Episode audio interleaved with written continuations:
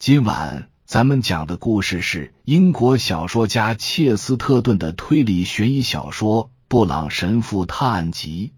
话接上回说到，其他人都诧异的看着他，唯独神父似乎不为所动。我觉得是因为从来没人拍摄过那幅肖像画，他说，所以他才想那么做。我觉得那没有什么奇怪的，实际上确实挺平常的。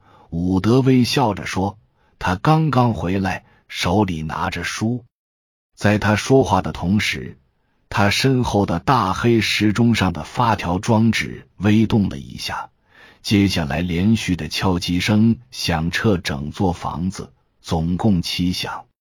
随着那最后一响。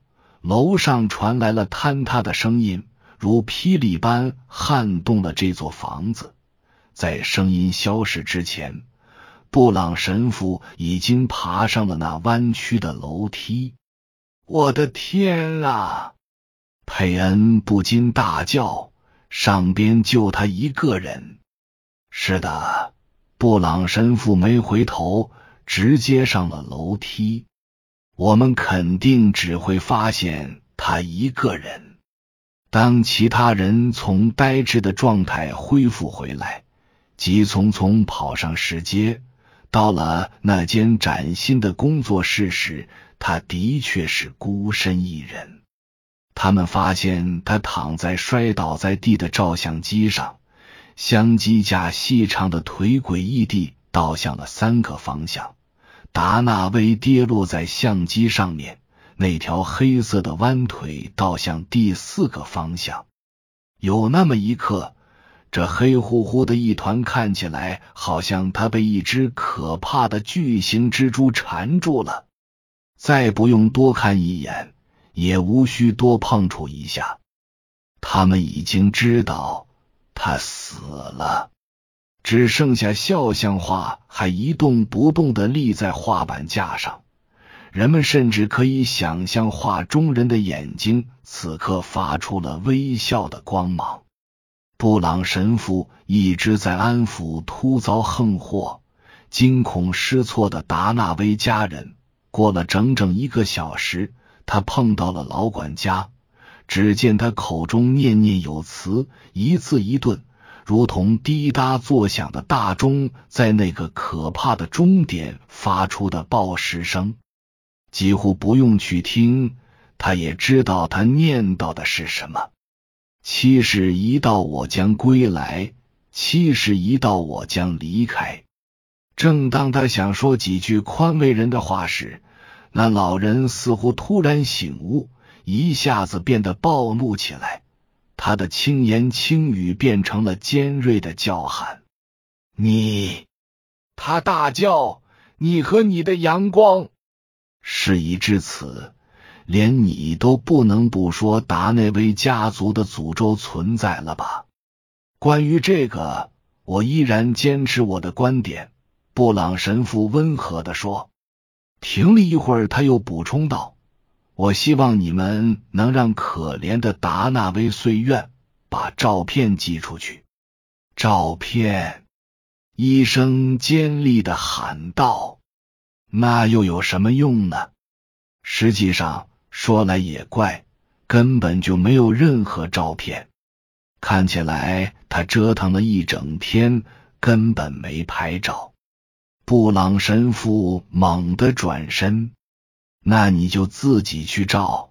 他说：“可怜的达纳威说的太对了，把照片拍下很重要。”当所有的来客、医生、神父还有两位画家沉闷的穿过黄褐色沙滩，一串黑色的身影渐行渐远时，他们情绪低落。一开始都多多少少保持着沉默，也可以说他们的精神受到了沉重打击。他们所经历的无疑犹如一声晴天霹雳。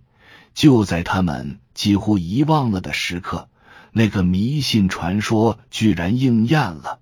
在那个时刻，医生和神父两人都给他们头脑里充满了理性主意，如同摄影师让他的屋子充满了阳光。他们可以如其所愿继续保持各自的理性，但是在青天白日下，第七个继承人的确回来了，而同样是在青天白日下，在第七个终点，他又消失了。恐怕时至今日，所有人都会永远相信达纳威家族的迷信了。”马丁·伍德说道。我知道有个人不相信，医生尖锐的说：“我为何要因为有人迷恋自杀而去相信迷信呢？”你认为可怜的达纳威先生死于自杀？神父问道。“我很确信他是自杀的。”医生回答。“有可能。”另外一人表示同意。那上面只有他一个人。那间黑屋子里到处都是有毒的药水。另外，这不正是达纳威家族的人喜欢做的事吗？你不认为这是应了家族诅咒吗？不认为，医生说道。我只相信一种家族诅咒，那就是家族戒律。我告诉你过。这跟遗传法则有关。他们家的人都是半疯。如果人总在自己的家族内结婚、繁衍、退化是在所难免的，不管他愿不愿意。遗传法则是人们无法回避的，科学的真理无法被否决。达纳威家的人的心智已经七零八落了。就像他们房子上破旧的木条和石块，七零八落，被大海和咸雾吞没。自杀，他肯定是自杀了。我敢说，剩下的肯定也都会去自杀。这也许是他们最擅长的事儿了。这个满口真理的人正说着的时候。达纳威家的女儿的脸庞忽然浮现在了佩恩的脑海里，令人吃惊的清晰。那张悲哀的惨白面孔凸显在深不可测的黑色背景中，是那么鲜活，美的令人目眩神迷。他张开嘴想说话，却发现无言以对。我知道了，布朗神父对医生说。所以说，你终究还是相信迷信的。你什么意思？相信迷信？我相信自杀是出于科学的必然性。好吧，神父回答道。我看不出你那科学的迷信和其他玄幻的迷信有什么区别。他们终究会把正常人变成行为异常的人。